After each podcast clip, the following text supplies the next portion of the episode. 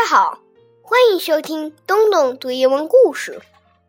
今天我要读的是一个非常有趣的故事，叫《谁要一只便宜的犀牛》。有一只犀牛正在出售，带它回家怎么样？这只温柔可爱、胖墩墩的犀牛能做的事情，你想都想不到。它到底能做什么呢？Let's find out. Who wants a cheap rhinoceros? Who wants a cheap rhinoceros? I know of one for sale. With floppy ears and clappy feet and friendly wacky tail. He's sweet and fat and huggable. He's quiet as a mouse. And there are lots of things that he can do around your house.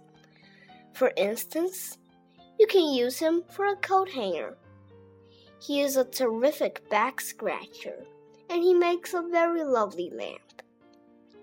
He will eat bad report cards before your parents see them.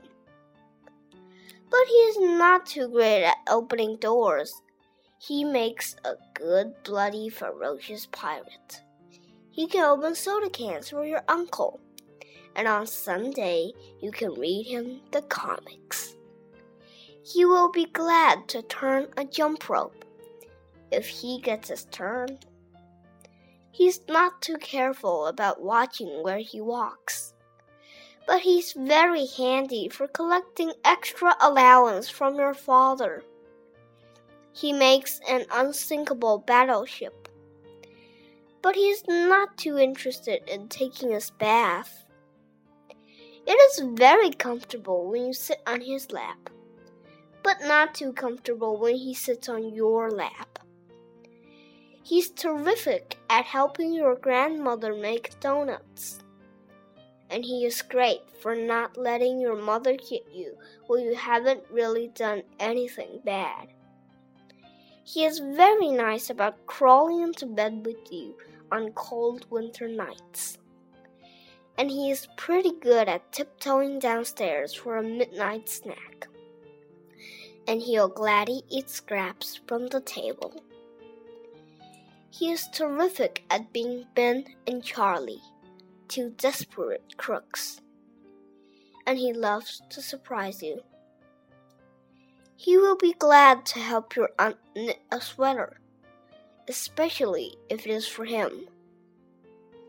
He is careful about not leaving rhinoceros tracks around the house. He is fun to take care of when he is sick. And he is great for plowing your field if you are a farmer.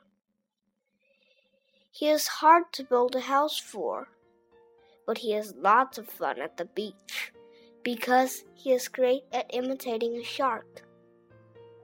He is wonderful for playing records if you have no record player and on Halloween you can dress him up like a girl. But he won't like it. He loves to play hide and seek. He is good for yelling at. And he is easy to love.